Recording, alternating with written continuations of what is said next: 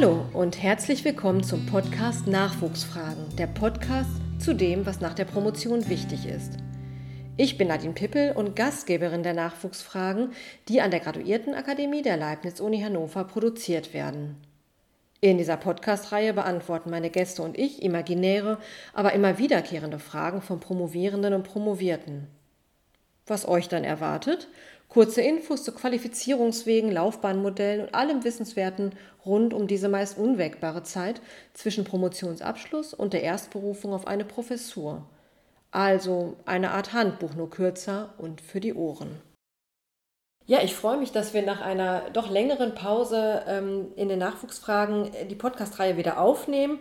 Und zwar mit einem Thema, für das hoffentlich jetzt in der vorlesungsfreien Zeit ein bisschen Zeit ist, nämlich die eigene Forschung, äh, die Auswahl, strategische Auswahl und Entwicklung von Forschungsthemen, von Forschungsfragen, um irgendwann zu einem runden, überzeugenden Forschungsprofil zu kommen.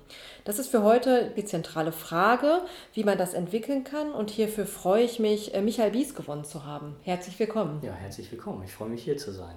Er ist aktuell Vertretungsprofessor an der Humboldt-Universität zu Berlin und hat vor einem Jahr seine Habilitation samt Verfahren abgeschlossen.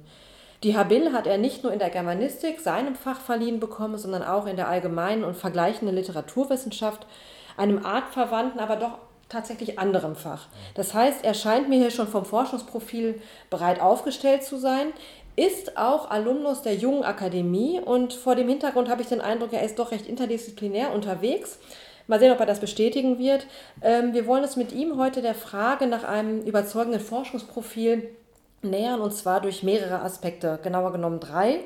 Die erste Frage, die ich ähm, habe, ist tatsächlich die nach den, nach den Forschungsthemen, ähm, wie man die findet und besetzt. Also wir an der Graduiertenakademie bekommen häufiger die Frage danach gestellt, wie man denn jetzt ein neues Forschungsthema entwickelt, wenn man in den Postdoc einsteigt. Also das ist ja nicht immer oder zwangsläufig auch die Erweiterung des eigenen Dissertationsthemas, ähm, wenn man in andere Forschungsprojekte eingebunden ist, dann liegt das vielleicht näher, als wenn man selber sich Themen suchen muss. Wie hast du das, Michael, mit neuen Forschungsthemen und Fragen gehandhabt? Wie hast du die gefunden und entwickelt?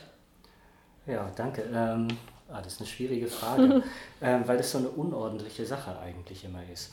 Ähm, und sowohl bei den Themen für die Dissertation als auch für die Habilitation ähm, würde ich jetzt nicht sagen, dass ich die systematisch entwickelt habe.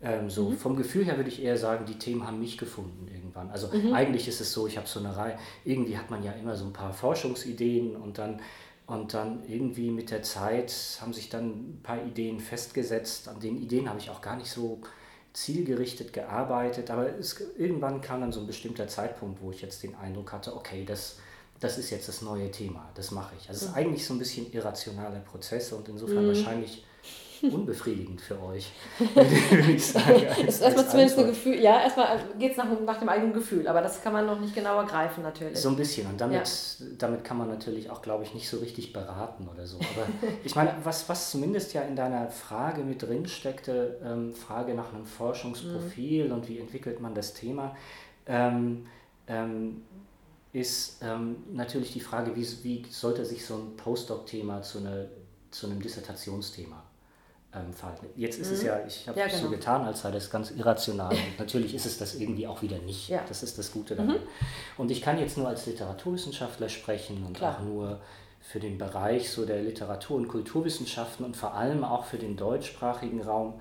Ähm, und das ist eigentlich äh, ähm, immer noch vor allem so, dass das Thema, das Postdoc-Thema, was dann meist ja ein Habilitationsthema wird oder ein mhm. Thema für ein zweites mhm. Buch oder für sowas ähnliches, dass sich das möglichst stark unterscheiden soll von einem Dissertationsthema.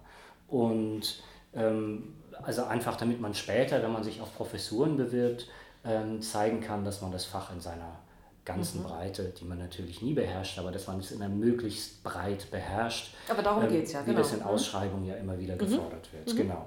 Und ähm, dann, glaube ich, gibt es aber ganz verschiedene Wege, wie diese Themen sich mhm. unterscheiden können. Das mhm. kann natürlich der Gegenstand sein, das mhm. kann, kann der Zeitraum sein, mit dem ich mich befasse. Mhm. Ähm, das kann auch, äh, kann, können auch theoretische oder methodische Zugänge mhm. sein, die sich sehr stark unterscheiden, wie überhaupt eigentlich die ganze Anlage mhm. des Themas, also wie ziehe ich das auf. Und gut ist es sicher, wenn die Themen sich möglichst breit unterscheiden, in, sicher in vielen Aspekten. Ähm, allerdings scheint es mir wichtig zu sein, dass sie sich nicht so breit unterscheiden, dass sie irgendwie nicht mehr zu einem passen. Weil das, glaube ich, für Bewerbungen später auch mhm. irgendwie wichtig ist, dass die Leute den Eindruck haben, okay, das, ähm, das, das passt irgendwie zusammen, was diese Person macht, selbst wenn es ganz verschiedene Themen und Bereiche sind. Mhm. Genau. Und bei dieser Unterscheidung, das mhm. ist jetzt, glaube ich, so die Einschränkung, die ich machen würde, wenn ich jetzt sage, die sollen möglichst breit unterscheiden. Ich habe den Eindruck, das hängt auch noch relativ stark damit zusammen, dass in den Fächern, in denen ich arbeite, es noch nicht sehr viele Tenure-Track-Professuren gibt. Also die Professuren ja, ja. Mhm. in der Regel nach der Habilitation vergeben werden. Mhm. Weil ich den Eindruck habe, sobald man ähm, mit einem Postdoc-Projekt sich auf eine Tenure-Track-Professur mhm. bewirbt, sich die Lage ein bisschen ändern könnte, weil oder das ist nur so eine Vermutung, mhm. die ich habe, weil, ähm, weil mit einem eher kürzeren Postdoc-Projekt, das mhm. kann nicht, also das kann nicht so, so, so verschieden mhm. sein ja. vom DIS-Thema und dann kann es sein, dass, wir, dass, dass sich dann eher sowas entwickelt, wie man es auch stärker aus dem angloamerikanischen mhm. Raum kennt. Also dass man eigentlich ein zweites Thema wählt, was ein bisschen näher an mhm. das Thema dran ist. Mhm. Und das ist halt eigentlich nicht so, dass man, dass es dann weniger so ist, dass man ein komplett neues Gebiet besetzt, mhm. ähm, als dass man das Gebiet, in dem man sich schon auskennt, dass man das nochmal erweitert und mhm. neu perspektiviert. Mhm. Ähm, also eher so noch weiter aufbohrt oder so. Aber das ist nur so eine Vermutung. Aber jedenfalls würde ich denken, dass das äh, ja. Dass, dass, das schon mhm. mit der Art der Laufbahn zu tun hat. Mhm. Genau. Aber ja, du hast ja noch nach der Art der Themen, nach der Themenfindung ja, gefragt. Genau. Ich versuche vielleicht auch nochmal mhm. ähm, ähm, das anzugehen. Also gut schien es mir zu sein, ähm, wenn einen das Thema selber interessiert. Also, und, Wichtige Voraussetzung. ja, ja, ja, natürlich. Man ja. soll ja ein paar Jahre dran arbeiten. Dazu ist es, glaube ich, auch gut, wenn es möglichst viele andere Leute im eigenen Fach mhm. interessiert. Ähm, und wenn es dazu irgendwie noch Leute außerhalb des Fachs interessiert, dann ist es prima. Also ich glaube, man bräuchte idealerweise so ein Thema, ähm, ähm, das eigenständig ist und zu dem man eigene Fragen mhm. hat. Also so lang, dass man selber auch bei der Stange bleibt. Ähm, dazu eins, das die Fachcommunity interessiert und das auch möglichst noch in ein paar Jahren interessiert. Also mhm. jetzt würde ich vielleicht, vielleicht ist es gut, da nicht auf ein Thema zu setzen, was schon zehn Jahre ja. ähm, in Mode ist, es sei denn, man kann das wieder in eine ganz neue Richtung lenken. Mhm. Aber klar, ideal ist es, wenn man, wenn man die Welle selber, selber schafft und nicht, äh, äh, nicht den Abschluss der Welle reitet. Ähm, und dann vielleicht, wenn es dann noch ein Thema ist, mit dem man ein bisschen Wissenschaftskommunikation betreiben kann, dann ja. ist, es sicher, ist es sicher super. Aber wie kommt man dazu? Ja. Ich weiß es nicht. Ich weiß es nicht. Das ist wahrscheinlich ja. auch einfach bei jedem unterschiedlich. Klar. Also und auch also sicherlich glaub, kontingent, auch zu, zu so ein bisschen, Teil. klar, es ist von Zufällen abhängig und ich glaube, ihr, ihr von eurer Seite, ihr könnt das viel besser systematisieren, als ich das jetzt kann, da irgendwie so ein das bisschen ja. unordentlich aus der eigenen mhm. Forschung heraus spricht. Aber ich glaube, mhm. hilfreich für die Themenfindung ist es, möglichst gut über das eigene Fach Bescheid zu wissen. Also mhm. irgendwie zu wissen, was wird gerade gemacht, was sind so die Themen, die die gerade gut gehen, mhm. was sind die Themen, die eigentlich schon seit Jahren überhaupt nicht mehr gehen. Ähm, und um dann eben möglichst gut entscheiden zu können, mhm. womit man sich befassen mhm. will in den nächsten Jahren. Mhm. Und wer oder was könnte dann ein guter Kompass sein bei dieser Auswahl? Äh, wer war dir ein Kompass oder was? Hm. Ja, zunächst mal glaube ich, ist man, ist, man selbst sich ein guter Kompass. Okay. Also, mhm. denn man eigentlich mhm. weiß man ja schon jede Menge über das ja, Fach. Stimmt, also ja. man hat eine lange Dis-Phase mhm. Äh, oder auch kurz, aber manchmal ist sie auch ein bisschen länger, je nachdem. Ähm, aber in der Zeit lernt man ja schon eine ganze Menge über sich und sein mhm. Fach ähm, ähm, und ansonsten ist es, glaube ich, wichtig, äh, Kontakt zu anderen Personen mhm. innerhalb des Fachs zu haben. Also mhm. das können ProfessorInnen oder ChefInnen sein, die einen hoffentlich möglichst gut beraten. Äh, das können KollegInnen sein, mit denen man sich über das unterhält, was man gerade so macht. Und, und andere MentorInnen oder so. Aber gut ist es, glaube ich, so für mich zumindest, war es immer gut, wenn ich mich mit anderen Leuten über das unterhalten habe, was mich gerade beschäftigt hat. Also, ähm, mhm. ähm, und ähm, und, und dann sieht, also sieht man ja häufig, was bekommt man für Reaktionen und was bekommt man für Rückmeldungen dazu. Und das hilft einem, glaube ich, wirklich mhm.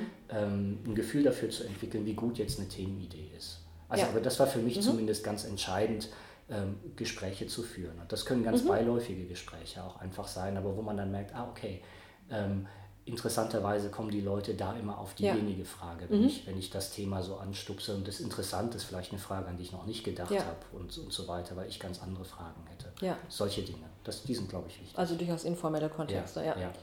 Ähm, und wann ist denn bei jedem einzelnen Forschungsthema, ähm, das man so bearbeitet, wann ist denn oder wann war bei dir der Punkt erreicht, an dem du gemerkt hast, dass es sich um eine ja hinlänglich gute, ausreichende, aber eben auch nicht ausufernde Forschungsfrage handelt, was ja gerade bei Promovierenden am Anfang doch oft ein, mhm. Problem ist, ähm, mhm. dass Fragen zu, aus, zu, zu stark ausufern und ausfransen. Genau. Das ist eigentlich schon im Studium immer ja, ein Problem. Auch da. Promotion in der Bildphase auch. Ähm, hm, eigentlich, wenn ich mich so daran erinnere, bei mir war dann häufig so der Punkt erreicht, wo ich den Eindruck hatte, so das Thema passt jetzt. Mhm. So das, was ich so mache oder machen will, ich habe eine hinreichende Vorstellung davon. Ich weiß, ich mache nicht alles, was in dem Bereich geht. Ich kann mhm. aber auch begründen, warum ich das nicht mache, warum ich nicht alles mache, mhm. ähm, weil es eh nicht geht und weil ich mhm. das theoretisch und methodisch begründen ja. kann. Ähm, also eigentlich so eher so dieses diffuse Gespräch das passt jetzt. Aber mhm. wichtig hierfür sind eigentlich auch wieder Gespräche mit, mit mhm. KollegInnen. Also, und das können Vorträge auf Tagung sein, müssen es aber nicht sein, weil man ja vielleicht auch nicht immer gleich äh, auf Tagung mit allem rausrücken will, was einen da so beschäftigt. Mhm. Aber, aber sowas so wie interne Kolloquien sind, sind mhm. total gut, finde ich, dafür. Ähm, Kaffeegespräche, mhm. informelle Abendessen. Also eigentlich das Ähnliche, was ich eben schon ja. bei der Frage ja. gesagt habe. Aber mhm. das hilft einem und ich glaube, irgendwann hat man so das Gefühl, okay, jetzt ist es Zeit mhm. zu schreiben. Mhm. jetzt ist es nicht mehr Zeit, rumzudoktern mhm. am Design mhm. der Arbeit. Mhm. Das stimmt schon irgendwie mhm. jetzt und jetzt ist es Zeit zu schreiben und dann ergeben sich ja meistens nochmal neue Fragen. Und so. Super, das waren schon äh, waren schon eine ganze Menge an Einschätzungen. Das äh, hilft hoffentlich den Zuhörenden weiter. Ähm, ich würde gerne auf die zweite Perspektive zur heutigen oder auf die heutige Frage zu sprechen kommen. Und zwar die Frage nach ähm, externen Einschätzungen und Ausrichtungen. Also wie stark beeinflusst die Auswahl durch Externe, also Gutachterkommissionen, ähm, die vor allem im Rahmen von Drittmittelanträgen, inwiefern beeinflusst das überhaupt die eigene Themenwahl? Mhm. Ähm, denn bei diesen Auswahlen erfolgt ja auch immer zumindest implizit eine Einschätzung und Bewertung der eigenen Forschungsthemen, der eigenen Auswahl. Mhm. Und wie stark beeinflusst das Wissen um diese Brille mhm. die Ausrichtung der eigenen Forschungsthemen? Wie stark mhm. hat das bei dir eine mhm. Rolle gespielt? Ähm, eine starke Rolle, glaube ich. Mhm. Es hat eine starke Rolle gespielt, aber jetzt nicht in dem Sinne, dass ich, das, dass ich deshalb genau auf die Themen gesetzt habe. Aber ich finde, genau, ich finde zunächst mal sollte man berücksichtigen, was sind gerade die Themen, die gefördert werden, was sind die Themen, mhm. die die Community interessiert und die Themen, die gerade auch an Wissenschaft insgesamt herangetragen werden. Mhm. Ähm, das sollte man unbedingt berücksichtigen und dann kann man ja sehen, wie stark man sich daran orientiert. Mhm. Also man kann sich ja auch bewusst dafür entscheiden, ich will auf was ganz anderes setzen. Ja. Ob ich mhm. das empfehlen würde, ist was anderes, aber, mhm. aber in jedem Fall sollte mhm. man eine bewusste Entscheidung aus dem Ganzen machen. Ähm, ich selbst würde jetzt in den Qualifikationsphasen nicht auf ein Thema setzen, ähm, das zum Beispiel so spezialisiert ist, dass man davon ausgehen kann, dass das aktuell eigentlich mhm. niemanden so richtig interessiert. Mhm. Also mhm. ich würde würd nicht für die Nach, nur für die Nachwelt forschen. Ja. Quasi so in der mhm. Hoffnung, in, ja. in 30, 40 Jahren kommen die Leute, die erkennen mal, wie, äh, wie wichtig das Thema ist. Ähm, weil eine Stelle will man ja in der Regel früher haben. Mhm. Ähm, und ähm, und solche spezialisierten Themen, die kann man ja auch später immer noch bearbeiten, wenn man vielleicht äh, nicht mehr mhm. so stark abhängig ist vom Stellenmarkt. Aber ich würde es erstmal mit berücksichtigen und, wie, und auch da ist, glaube ich, aber wieder wichtig, ähm, es ist gut, wenn man das im Blick hat, was läuft gerade so an Themen, wenn man an aktuellen Forschungsfragen mitarbeitet, um zu zeigen, man hat Teil an dem wissenschaftlichen Diskurs. Ähm, ähm, und wenn es aber trotzdem noch ähm, äh, nicht nur ein Modeinteresse ist, was man hat. Also es ist, mhm. glaube ich, auch immer gut, wenn man, wenn mhm. man, einen eigenen Standpunkt zu den Sachen hat. Mhm. Ähm, mhm. Genau, also ja. wichtig scheint es mir schon mhm. zu sein, dass man immer darauf achtet, dass das Forschungsprofil auch ein eigenes Forschungsprofil ja, unbedingt. Ähm, ja. ist, was ja. man so entwickelt. Mhm. Also, denn wenn man jetzt den Eindruck entweckt, äh, erweckt, man würde sich relativ zusammen, zusammenhanglos jetzt mit mhm. allem befassen, äh, was gerade geht an Themen, dann hätte ich den Eindruck, wirkt sich das auch wieder negativ auf mhm. einen aus, weil mhm. die Leute dann sagen, ja okay, aber was ist jetzt das eigentliche Anliegen? Ja, klar. Wo ist da so die Substanz? Ja. So. Genau. Ähm, ich habe in Handbüchern oder auch sonst mal in, in, in Kontexten, in denen wir uns äh, jetzt aus der, aus der Sicht der Graduiertenakademie bewegen, habe ich häufiger mal den Tipp gehört, dass man doch ähm, mal einen Blick auf die Professuren werfen soll, die in den nächsten Jahren frei werfen und sich da ganz bewusst auch mal anschauen soll, wie die forschungsmäßig unterwegs sind, um dann ähm, vor dem Hintergrund die eigene Ausrichtung, das eigene Profil auszurichten. Ähm, würdest du das empfehlen? Kann man das wirklich raten? Ähm, vor allem das Forschungsprofil mit Blick auf möglicherweise frei werdende Professuren ähm, hm. auszurichten? Ah, schwierig. Mhm. Schwierig. Ich habe ja noch keine permanente Professur. Mhm. also, ähm, ähm, aber ja, ich, ich glaube, es ist gut zu gucken, was, mhm. was, was wird auf dem Markt frei. Schwierig ist, glaube ich, hm, also ich habe so den Eindruck, dass, dass mein Fach, aber vermutlich auch viele andere Fächer momentan in einem gewissen Umbruch stecken. Ja, auch weil wir gesellschaftlich mhm. in einem diffusen ja. Umbruch mhm. stecken, den wir vielleicht noch nicht genau bezeichnen können. Und dann wieder unklar ist, werden die Professuren eigentlich so ausgeschrieben, wie sie mal ausgeschrieben waren. Also man kann jetzt nicht mhm. davon ausgehen, ah okay, da wird die Professur nee. frei, die hat den und den Schwerpunkt. Ja. Und da kommt, also zumindest so nach meiner Erfahrung, dann kommt wieder so eine Professur mit mhm. dem gleichen Schwerpunkt dahin und darauf arbeite ich jetzt hin. Das ist, glaube ich, schwierig. Mhm. Ähm, aber ich glaube, es geht, also man sollte jedenfalls gucken, wie sieht eigentlich so ein Profil aus, was so mhm. ProfessorInnen haben und so weiter. Aber ansonsten, glaube ich, sollte man sich nicht so viele Illusionen ja. machen, dass das alles planbar ist. Ja. Habe ich so das Gefühl. Ähm, und wahrscheinlich hängt das aber auch nochmal alles davon ab, wie groß ist ein Fach. Hm. Und je größer das Fach hm. ist und je größer auch der Kreis der BewerberInnen ist, umso kontingenter ist die mhm. ganze Sache, habe ich so den Eindruck. Mhm. Und umso unwahrscheinlicher ist es, dass man sich ähm, ähm, sehr stark darauf vorbereiten kann, genau die Professur zu kriegen. Ja. Also man kann sich darauf vorbereiten, aber, un aber ist, glaube ich, umso unwahrscheinlicher ja. ist es, dass man sie dann auch bekommt. und das will man ja. Mhm. Also in meinem Fach, die, in der neueren deutschen Literatur, ist das eigentlich so groß, dass es mir nahezu liegen scheint, sich darauf zu konzentrieren, dass man eher breit auf Professuren mhm. passt und nicht, dass man auf ein oder zwei einzelne Professuren allein setzt. Was man ja, glaube ich, eh nicht macht. Nee, Aber nee, insofern ist es, glaube ich, gut, irgendwie zu gucken, dass man breit passt. Und wenn man was hat, wo man denkt, boah, das wäre es, die hm. will ich unbedingt haben, dann ist es sicher auch gut, ähm, hm. mal zu schauen, ob man sich nicht besonders passend dafür macht. Ja, natürlich, ja. Aber klar, wenn man jetzt sieht, dass es auch viele Open-Topic-Professuren, ja. äh, dass die ausgeschrieben werden, dann ist es genau. sicherlich nicht sinnvoll, da ganz dezidiert drauf zu setzen. ja. ja. Ähm, gut, wir kommen dann noch zur dritten Perspektive ähm, auf die heutige Frage ähm, nach dem Forschungsprofil und zwar zur Ausweitung und Spezialisierung. Ähm, wir sind ja schon bei der langfristigen Perspektive der Berufung auf eine Professur gewesen. Also es geht ja darum, ähm, mit der fortschreitenden Postdoc-Phase eben dieses eigene Forschungsprofil ähm, zu entfalten, um eben diese Professur besetzen zu können und das Fach, das eigene Fach in der Gänze zu vertreten.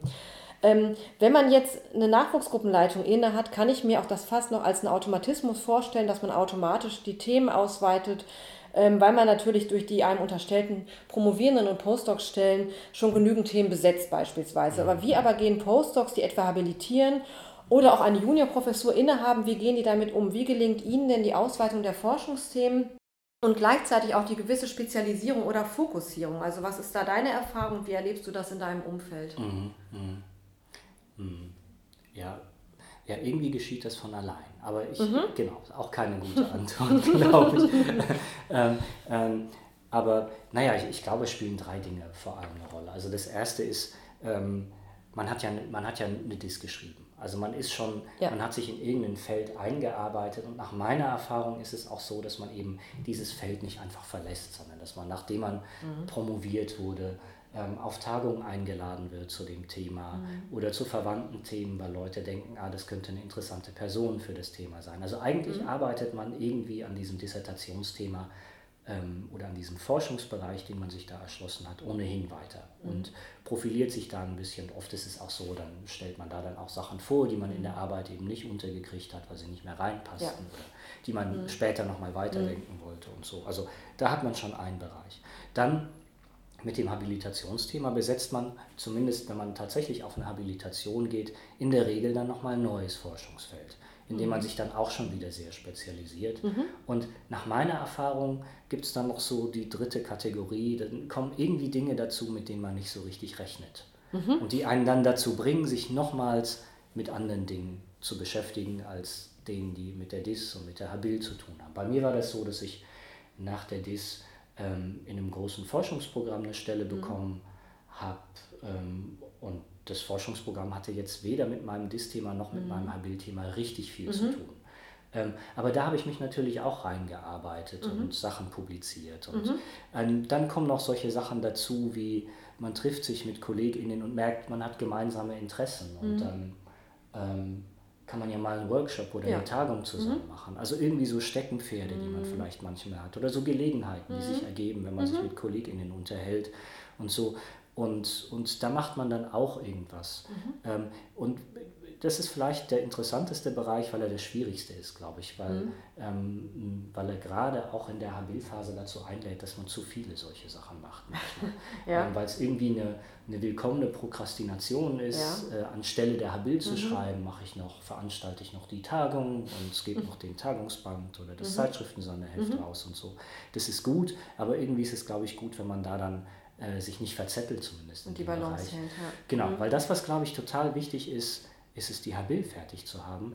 Und das ist wichtiger, als irgendwie noch das fünfte Zusatzprojekt zu haben. Mhm. Aber in der Regel hat man DIS und Habil und dann kommt noch irgendwie, kommen noch irgendwie ein paar andere Sachen dazu. Mhm. Und, und, und dann hat man, glaube ich, schon gezeigt, dass man, ähm, dass man einigermaßen breit forschen kann und spezialisiert hat man sich trotzdem. Mhm. mhm. Okay. Das heißt, also genau, die, die Ausweitung ähm, des Forschungsprofils in der Postdoc-Phase und damit auch die Spezialisierung, die gelingt fast automatisch, wenn ich dich richtig verstanden mhm. habe. Ähm, was würdest du aber gerade zum Einstieg in die Postdoc-Phase empfehlen? Also wir fragen abschließend immer nach mhm. Empfehlungen an Promovierende und, Postdocs oder solche, die es äh, demnächst werden. Ähm, was sind da deine äh, was sind da deine Empfehlungen? Was würdest du für den Anfang raten und was dann im Hinblick auf die zunehmende Ausweitung? Mhm. Mhm. Ähm, okay. Äh, zuallererst würde ich, glaube ich, äh, dazu raten, die, die DIS schnell zu publizieren. Ja. Also, mhm. also es gibt ja KollegInnen, die, wo ich sehe, die arbeiten noch ein paar Jahre mhm. dran. Ähm, und ich würde dazu raten, das möglichst schnell fertig zu machen mhm. und möglichst schnell zu publizieren. Mhm. Wenn das Verfahren gut gelaufen ist, dann ist die Arbeit in der Regel auch gut und dann kann die mhm. raus in die Welt. Und also so, dass man sich damit nicht verzettelt. Mhm. Ähm, dann scheint es mir aber gut zu sein, wenn man schon mal die DIS hat, vielleicht nochmal ein, zwei peer-reviewte Aufsätze oder so dazu zu schreiben, zu mhm. Aspekten möglicherweise, die man nicht untergekriegt hat, ähm, die man in Zeitschriften unterkriegen kann, um, weil, weil, weil irgendwie diese ganzen Zeitschriftenpublikationen, äh, Journal-Publikationen ja. einfach wichtig sind. Und da hat man in der Regel Stoff, wo man relativ einfach mhm. äh, gute Aufsätze hinkriegt. Mhm. Also man hat sich da halt mhm. reingearbeitet, ja, man hat Ahnung von diesem Gebiet und ja. ähm, dann ist das, glaube ich, gut, wenn man, wenn man das noch macht. Mhm. Also ohne daraus eine, eine, eine, sehr lange Aufgabe zu machen, ja. aber eigentlich hatte ich den Eindruck, man hat alles bereit und dann könnte man das auch noch machen. Ähm, und dann, glaube ich, ist es gut, ähm, aus meiner Sicht, wenn man dann ein neues Forschungsthema hat, was dann vielleicht ein Habil-Projekt ist mhm. ähm, oder idealerweise, dann glaube ich, ist es gut, wenn man sich auch bald damit vertraut, mit, dem, mit der Überlegung vertraut macht, ob man nicht einen Drittmittelantrag mhm. äh, dazu schreiben will, also einen mhm. größeren Projektantrag. Mhm. Zum Beispiel eben eine Forschergruppe im mhm. Eminöter-Programm ähm, oder wenn man es ganz groß will beim IRC, mhm. ähm, das ist unwahrscheinlich, ja. dass es klappt, aber wenn ja, es klar. klappt, ist es halt dann richtig gut. Jackpot, ja. Dann ist es halt richtig gut. Ähm, mhm. Aber das vielleicht zu versuchen, mhm. ob man das hinkriegt. Und wenn es nicht klappt, dann ist es, glaube ich, gut, wenn man nicht verzweifelt, mhm. ähm, weil das oft einfach eine Lotterie ist, ob man erfolgreich ist oder nicht. Das heißt noch nicht so viel für das eigene Thema. Mhm. Aber das schien mir gut zu sein, zu gucken, dass man auch auf diese Drittmittelschiene kommt. Mhm ähm, mit eigenen Anträgen, weil viele ja sich dann in der Habilphase oft auch in der Lehre einfach aufreiben. Ähm, stimmt, wenn, sie, ja. wenn, sie, mhm. wenn sie auf landesstellenden Instituten sind. Und da mhm. fällt es dann oft ziemlich schwer, ähm, sich die freie Zeit zum Schreiben zu mhm. schaffen. Mhm. Auch eigene Stellen der DFG, das hatte ich zum Beispiel. Das mhm. ist, ist auch gut, weil irgendwann muss man schreiben. Und neben dem laufenden Unibetrieb ist das manchmal nicht so leicht. Ja. Klar. Ja, klar. Ähm, und alles Weitere findet sich dann, würde ich mhm. denken, irgendwie. Und wichtig aber bei all dem scheint mir zu sein, dass man irgendwie Kontakt zum Fach hat. Mhm. Oder so eine Art Fühlung zum Fach. Also mhm. ähm, klingt vielleicht ein bisschen komisch, mhm. aber ähm, dass man weiß, was gerade los ist. Also mhm. was beschäftigt die Wissenschaft? Wie verändert sich das Fach gerade thematisch, aber auch strukturell? Mhm. Ich meine, auch da ist viel im Gange. Ähm, Extrem viel, ja. Und, mhm. ähm, ähm, und, und das geht, glaube ich, halt am besten oder ja, auf Dauer scheint es mir total wichtig zu sein, dass man dafür an der Universität oder an irgendeinem mhm. Forschungsinstitut angestellt ist. Also nicht nebenher noch versucht zu habilitieren, weil mhm. Das ist, glaube ich, relativ unwahrscheinlich, dass man auf dem Weg auf eine Professur kommt. Also ja. ähm, glaube ich zumindest. Da ist der Abstand sicher zu groß. Also es mag vielleicht. Ja, genau. ja, ja. Also wenn man mhm. den Eindruck hat, ein paar Jahre nach der, nach der mhm. DIS, irgendwie läuft das alles nicht. Ähm, ich, meine Anträge sind nicht erfolgreich. Ich komme an die Unis nicht richtig rein oder, oder in mhm. andere Forschungsinstitutionen. Dann ist es vielleicht auch dann gut, dass man sich irgendwie mit dem Gedanken vertraut macht, dass man auch andere Sachen machen kann. Also, mhm. also sich nicht versteift einfach auf eine Unilaufbahn, weil ja. ja, man kann halt, also man kann auch viele andere tolle Sachen ja, machen. Das Glück mhm. des Lebens muss nicht davon abhängen. Ja. Aber genau, ich glaube, das wären so meine mhm. Empfehlungen. Mhm. Und ansonsten, ähm, das ist spannend, dass du mich zu den Sachen befragt hast, mhm. aber irgendwie vielleicht empfehlen, irgendwie nicht so sehr auf das zu vertrauen, was ich hier so erzähle, weil ich das selber, also weil ich das tatsächlich nur aus meiner eigenen Perspektive machen kann und ich habe nicht darüber geforscht. Ich habe geforscht über ja. andere Sachen, ja, aber das ist so ein, so ein Bereich, der mich interessiert, aber nicht der, zu dem ich ein systematisches Wissen entfalten kann, sondern ja. nur so Erfahrungen oder ähnliche Sachen teilen kann. Ja, genau. Äh, trotzdem glaube ich, ist es ein ziemlich hilfreicher Einblick gewesen. Deswegen schon mal herzlichen Dank dafür. Ja, danke. Ähm, wir werden sicher auch nochmal ähm, jemand anders dazu befragen, aus einem anderen Fach vielleicht. Ja. Vielleicht gibt es dann die ergänzende Perspektive oder ganz andere Einschätzungen, ja. das sehen wir mal. Ich glaube, gerade so die Naturwissenschaften können nochmal ja. ganz andere Sachen sagen dazu. Genau, also das, das werden wir sicher auch in der Podcast-Folge, in der Podcast-Reihe weiter verfolgen. Ähm, dir aber ganz herzlichen Dank erstmal und vor allem äh, viel Erfolg für die Bewerbung äh, auf permanente Stellen. Du hast ja, es eben danke. angesprochen. Ähm, genau, damit nochmal ganz herzlichen Dank. Ähm, ich hoffe, den Zuhörern hat es auch gefallen. Ähm, wenn nochmal Fragen zu der heutigen Folge sind oder überhaupt mal Themen ähm, irgendwie auf der Seele brennen, die wir mal bearbeiten sollten in dieser Podcast-Reihe, dann freuen wir uns immer über Zuschriften oder auch Anrufe. Dann können einfach gerne Themen genannt werden. Äh, darüber freuen wir uns sehr, ähm, da auch mit, äh, mit, mit den Zuhörern in Kontakt zu stehen. Und ansonsten sage ich bis zum nächsten Mal. Machen Sie es gut. Tschüss. Tschüss.